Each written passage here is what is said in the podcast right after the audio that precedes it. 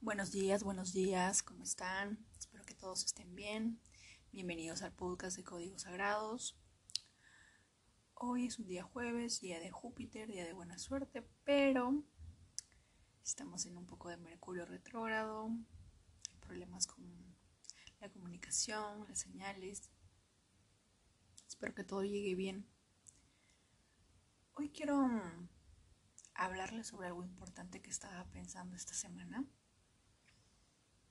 Y es el tema de las relaciones y las relaciones con uno mismo. Me he dado cuenta en mi experiencia que hay relaciones amorosas que se repiten una y otra vez. El mismo concepto, las mismas situaciones, las mismas actitudes, similares comportamientos y no dejaba de preguntarme qué está pasando. Porque obviamente cuando una situación se repite una y otra vez es porque hay algo que no estamos aprendiendo. Y probablemente lo que no estamos aprendiendo es que la, la persona del problema somos nosotros, no la otra persona. Cuando uno está en una relación, más aún en estos tiempos, lo natural, lo normal o lo que el mundo nos dice que haga es que si no eres feliz o si esa persona no te hace feliz, si no te valora, si no, si no hace esto, si no hace aquello, si no es como tú quieres, si no sientes que es el, el indicado, qué sé yo, entonces lo que tienes que hacer es salir de esa relación y buscarte otra. Y claro, obviamente pasas a otra relación, pero te das cuenta que hay algo que se vuelve a repetir. Y entonces es ahí, después de tiempo, en que te das cuenta que la del problema eres tú, que el del problema eres tú. Y a esa conclusión llegué esta semana mientras tenía una, un problema en una relación y trataba de entender si lo más natural era pasar un tiempo y luego pasar a otra relación o si es que con una nueva persona las cosas serían distintas, de que quizás a la otra persona en más adelante que conozca tenga más tiempo para mí, me pueda hacer sentir más importante, no sé, me quiere escuchar, quiere estar al tanto de lo que yo quiero o deseo, ¿verdad? Pero luego me dije, ¿qué sentido tiene cambiar 100, 200, 300 veces de pareja?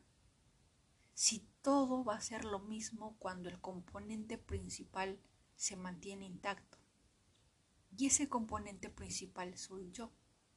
¿De qué me sirve cambiar de pareja, de que sea, no sé, de país, de cultura, no sé, hasta de, de repente hasta de género, por Dios? Si se va a volver a repetir todo, ¿qué sentido tiene? ¿Qué sentido tiene volver a experimentar las relaciones al inicio, en el tema de amor, de enamoramiento, para luego darte cuenta que eso de lo que estabas huyendo o eso de lo que tú creías necesitar de una, de una anterior relación, lo vuelves a necesitar en esta nueva relación. ¿Qué sentido tiene? Y saben, eso pasa mucho cuando tenemos el problema de abandono, de rechazo. Estaba leyendo la parte del libro del abandono y por Dios, también sufro de abandono. Es un dolor de cabeza. Estaba preguntándole a mi madre cosas de mi pasado, cosas de mi infancia, porque hay cosas que necesito entender, sanar, superar. Así que empiezo a creer que cuando nos dicen cambia de relación o cambia de pareja no es el mejor consejo que nos pueden dar. Porque ¿de qué sirve cambiar de pareja? Si va a volver a ser lo mismo. Cuando el componente principal que debe cambiar es uno mismo. A veces, cuando hablamos con el otro, con la otra persona, con la pareja, con nuestro espejo, con nuestro reflejo, solemos decir, pero no me das esto, no me das lo otro, no me das tiempo, no me entiendes, no me comprendes, no me das atención y qué sé yo. Y saben, si, si, si realmente supiéramos el verdadero significado de escuchar, nos daríamos cuenta que eso que le pedimos a la otra persona, nos lo estamos pidiendo a nosotros mismos. Después de estar pensando una y otra vez sobre el tema del abandono y del, rechazo, me di, trataba de entender, y sigo tratando de entender cómo sanarlo, pero sobre todo cómo, cómo hacer una gráfica en la que mi cerebro, no sé, alguna parte de mí pueda captar el mensaje y poder comprender cuánta importancia tiene para mí sanar estas heridas, ¿verdad? Así que hice un círculo, un círculo cualquiera, y lo partí en dos en el tema de rechazo. Y en el tema del rechazo es como si nosotros fuésemos un círculo partido a la mitad y hay una mitad que está coloreada, que está llena, si quieres hacerlo, hazlo para que lo puedas representar y entender. No sé si de repente esto ayude a alguien, pero si es, a mí me está ayudando me, está ayudando un poco a entender el concepto. Y es un círculo partido a la mitad. Hay una mitad que está coloreada, que está llena, pero hay otra mitad que está vacía. Así lo simboliza el rechazo. Porque hay una, hay una, hay una mitad tuya que busca constantemente la otra mitad para sentirse completo, para sentirse lleno, porque cuando hablamos de rechazo, para que exista un rechazo tiene que haber dos lados, dos personas, dos situaciones, ¿verdad? Entonces, hay una parte de ti que está llena y hay otra parte de ti que está vacía. Y obviamente, si nosotros salimos de ese círculo, nos podemos dar cuenta que no hay una mitad, que no estamos partidos, pero que sin embargo lo vemos así. Todo está pintado, todo está coloreado, todo está lleno. Pero el filtro con el que vemos nosotros a nosotros mismos tiene esa mitad vacía. Estoy empezando a, a entender a través de este libro y es que muchas veces a manera de defensa decimos, no, yo no quiero tener hijos, no, yo no me quiero casar, no es lo mío. Y esa, esa, esa frase común denominadora que muchos millennials están usando en estos momentos no hace más que reflejar nuestro gran dolor interior de rechazo. Antes de que tú me rechaces, prefiero yo rechazar la idea. Antes de sentir de nuevo el rechazo, prefiero rechazar toda idea, todo futuro, toda persona, toda situación que me pueda volver a hacer sentir esa experiencia.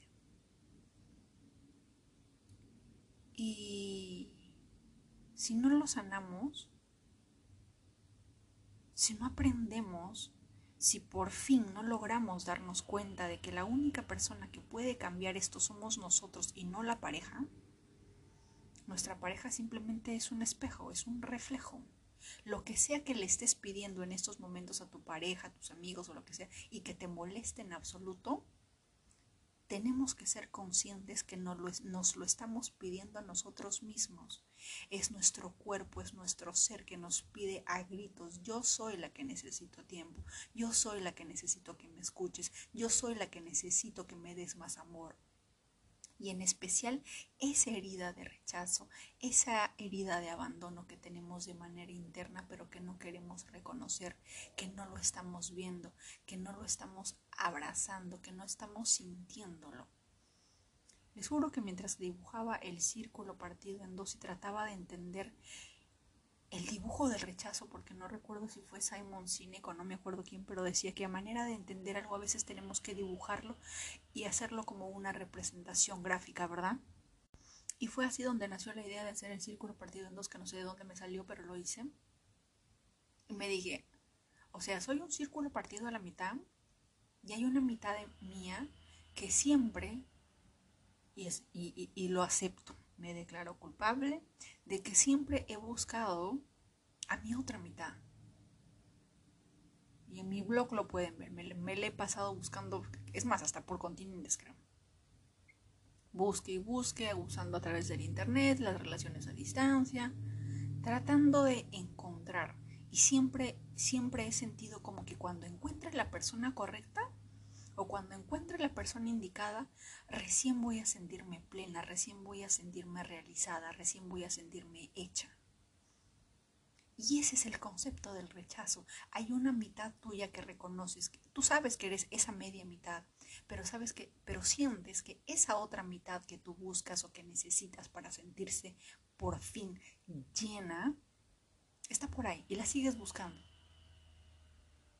Porque eres incapaz, porque esa mitad tuya es incapaz, no es capaz, no puede ver de que la otra mitad está ahí de que esa otra mitad ya existe, está justo a tu frente, está justo dentro de ti. Pero esa herida, y a través del filtro por el cual vemos el mundo, porque no lo vemos con un filtro normal como una persona que tiene autoestima, que ya sanó, que está elevada a su nivel de conciencia o energía, no lo vemos con ese filtro. Lo vemos con el filtro de, de que algo está incompleto, de que algo falta para sentirnos completos.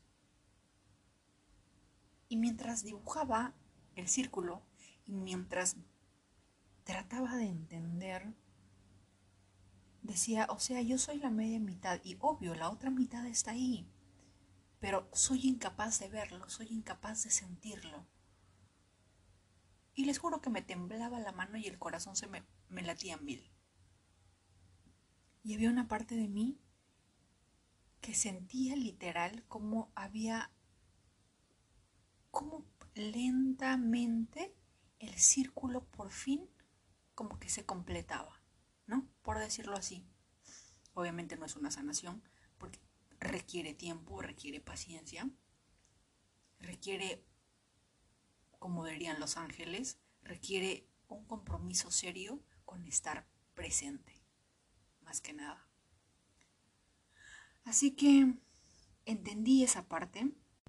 No sé si fue el hecho de dibujarlo no, pero cuando te das cuenta que eres un todo, pero que sin embargo hay una parte de ti que no reconoce la otra mitad, utiliza utiliza las formas que tú creas conveniente en la que puedas hacer hacerte entender a ti misma de que hay una parte de ti que no estás viendo.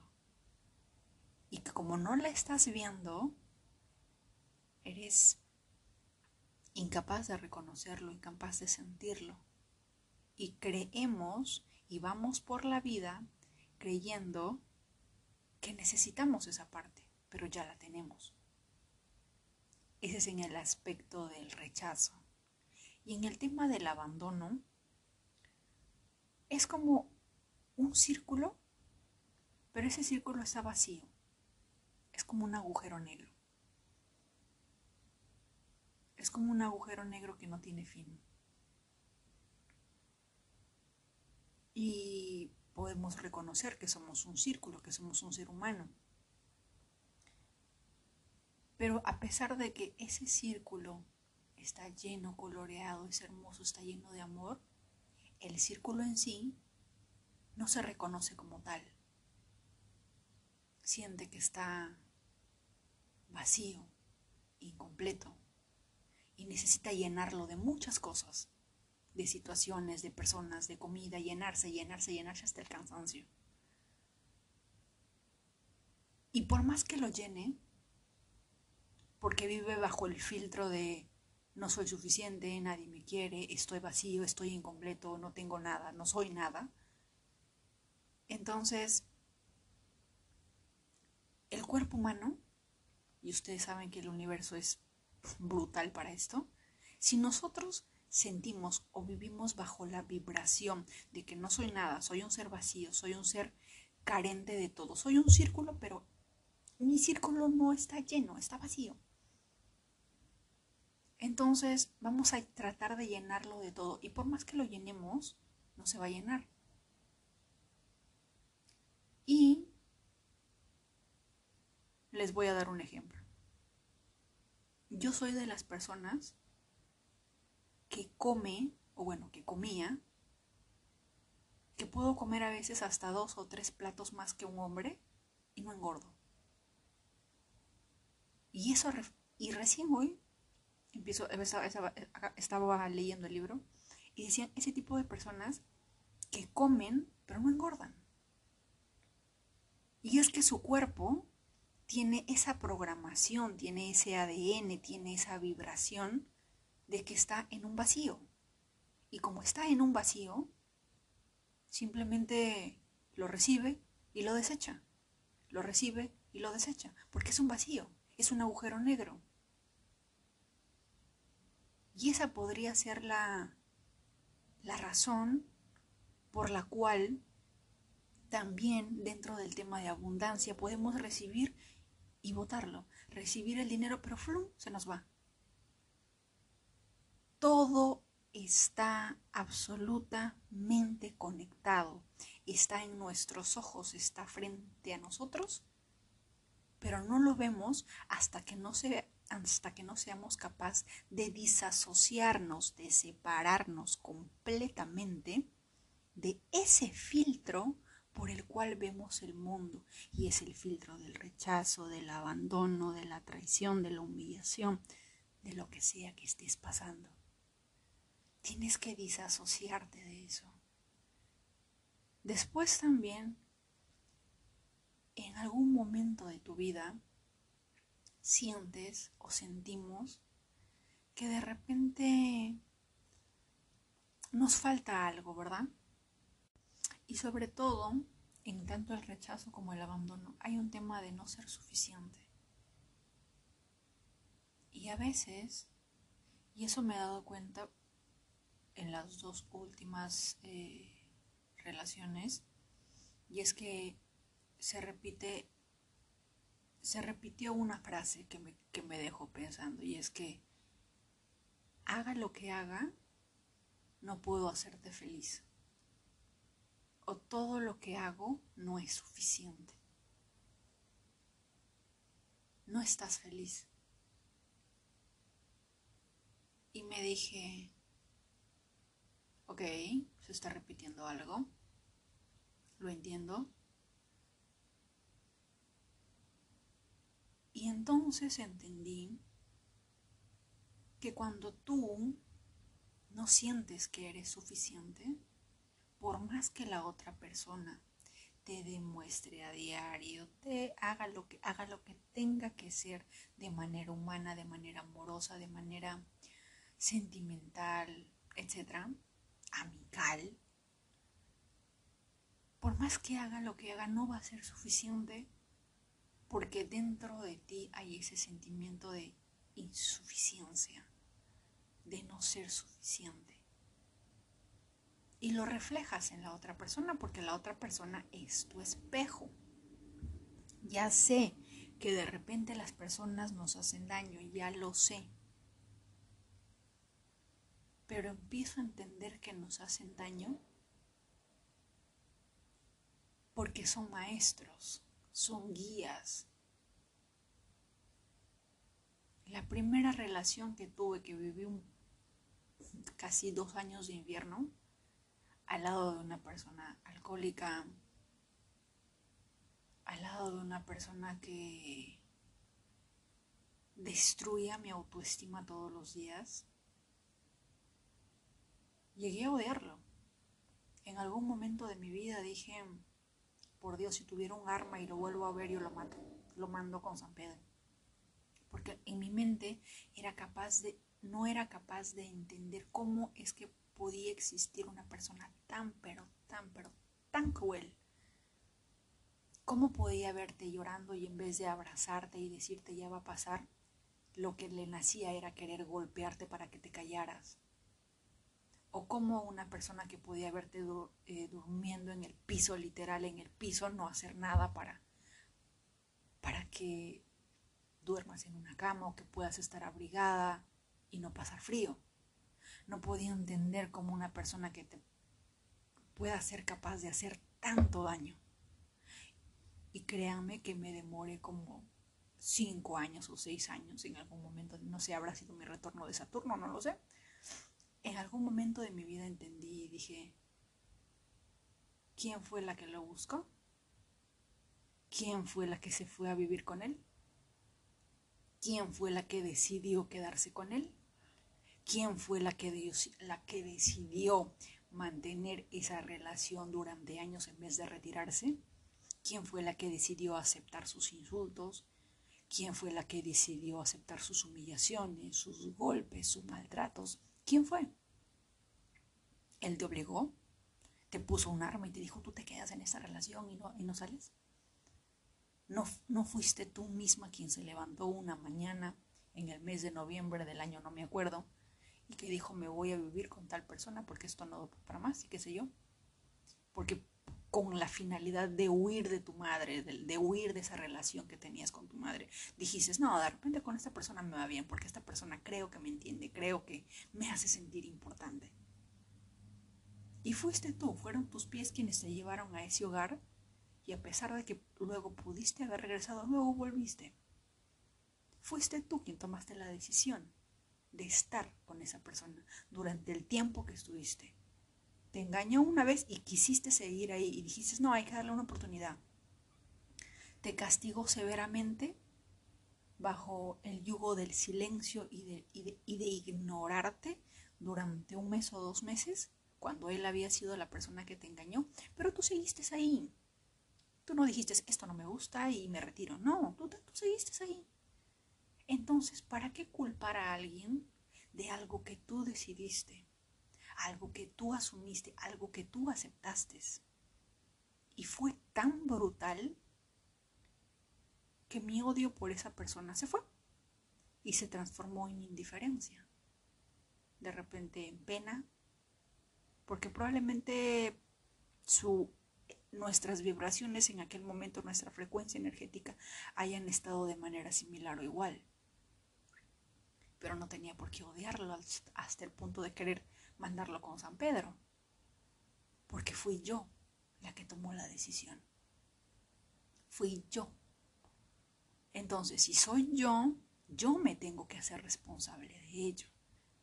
Pero obviamente, aceptarlo, créanme que toma tiempo. No es algo que simplemente te lo, te lo digo yo y tú vas a decir, ah, sí, tienes todo el... No, toma tiempo. En algún momento el universo va a conspirar y ¡pum! Va a llegar un momento en el que uno se da cuenta y que dice, diablos, yo soy la persona responsable. Yo soy la que tiene que cambiar esto. ¿Cómo me está pasando en esos momentos? Yo digo, ¿de qué me sirve cambiar de relación? ¿De qué me sirve cambiar de persona, de nombre, de país o de que sea? Si la misma situación se va a repetir si el componente principal que tiene que cambiar aquí soy yo. Y dije, con o sin relación, yo tengo que sanar. Con o sin relación, yo tengo que aprender a amarme. Con o sin relación, yo tengo que curar esta, esta herida de rechazo, esta herida de abandono. Tengo que sanarlo. Y créanme que va a tomar tiempo. Pero una vez que somos conscientes, una vez que empecemos a pintar de a pocos nuestro, nuestro, nuestro círculo y darnos cuenta de que en realidad no estaba vacío. Simplemente había cierto filtro, cierta nube, cierta neblina que nos impedía ver. Borremos esa neblina de a poco. Tienes mindfulness, tienes códigos sagrados, tenemos afirmaciones, tenemos todas las herramientas. Hay un tema muy común dentro del tema del rechazo y el abandono y es la, desconfianza. Por alguna razón siempre vamos a pensar que la otra persona nos quiere hacer daño, que la otra persona nos quiere lastimar, que la otra persona nos está mintiendo, nos está engañando y eso, por más que querramos negarlo, ese pensamiento de me está engañando, me está mintiendo, voy a revisar su celular, voy a revisar sus redes sociales, todo eso, ¿sabes qué hace? Nos quita energía. Nos quita energía vital que necesitamos utilizar urgentemente en nosotros mismos, en ti. Ayer estaba enojadísima conmigo porque decía, ¿cómo puede ser posible para ti, mente, que sea tan importante para ti estar enfocado 24 horas por 7 los 365 días del año en, en el bendito temor de que te van a engañar, de que te están mintiendo, de que te están viendo la cara? cuando tenemos aquí un problema tan grande y es el problema de esta herida a la cual le tenemos que dar nuestro enfoque para poder sanar. Y es ahí cuando uno se acuerda del libro El poder de la hora y dice, tienes, tienes que estar en, en modo presente, tienes que vivir el momento ahora. Ayer estaba tan enojada con, con mi mente, conmigo misma, que decía, no, yo no puedo darle más importancia a esto. Pero luego decía, ¿cómo dejar de darle importancia si toda mi vida he vivido con este filtro? Porque es imposible desprenderse. Es como si de un momento a otro tuviéramos que desaprender las vocales. Algo así. ¿Cómo desaprendemos las vocales si durante los últimos 30 años lo hemos visto por todos lados? Forma parte de nosotros. ¿Cómo desaprendemos? Y dije, cerebro, tienes mucho trabajo por hacer. Tenemos que desaprender, tenemos que borrar este filtro, tenemos que ir desapareciendo de a poco estas neblinas. Tienes que empezar a darte cuenta. Y bueno, más que con la mente, porque a la mente le encanta tener problemas y porque si no tiene problemas no existe. Y es ahí también donde me di cuenta de otro pequeño detalle. Y es que la persona me dice, haces demasiadas preguntas. Siempre te la pasas preguntando esto, preguntando lo otro, toda la vida preguntas. Y y cuando me dijo eso al día siguiente, simplemente van dos días que no hablo mucho, me quedo callada. Y hay una parte de mí, me imagino que la conciencia, me preguntó, ¿quién soy yo cuando dejo de hacer preguntas? Me dije, ¿quién está dentro mío cuando no hago preguntas? Y empiezo a entender el significado del libro El poder de la hora. Y es como que hay dos partes. Es, es tu mente y también está, estás tú. Y saben, esa es la pregunta más importante que nos debemos hacer a diario. ¿Quién eres tú? Después de después de todas esas preguntas que vagan por tu mente día a día, sea en las relaciones de, pareja, en las relaciones con los hijos, en las relaciones laborales, en las relaciones con la familia, después de todas esas preguntas, después de todo ese cuestionario que tenemos a diario, ¿quiénes somos? Si nos sacáramos de la cabeza todas esas preguntas que tenemos de manera constante, y en especial más para el término femenino que siempre estamos a mil por hora, después de sacar todo eso, ¿quiénes somos? ¿Quién está dentro de nosotros? Esa es la pregunta del día. ¿Quiénes somos? ¿Quiénes somos cuando dejamos de pensar? ¿Quiénes somos cuando nos cuando nos desvinculamos de todos los filtros programados que tenemos desde la infancia e incluso antes de nacer. ¿Quiénes somos? Siempre he dicho y siempre lo voy a decir que la aventura más grande de toda mi vida probablemente va a ser la de conocerse a uno mismo. Juraría que siempre he estado así. Pero no fue a raíz de este libro que empiezo a darme cuenta que, que de repente estaba buscando en el lugar equivocado. Que de repente la vida o la forma que tengo de ser no está tan bien como yo pensé que estaba. Esos filtros, esos, esos lentes con las cuales yo veo la vida, vivo las experiencias con cada ser humano, no son los mismos lentes que las mismas otras personas tienen, que otro ser humano tiene.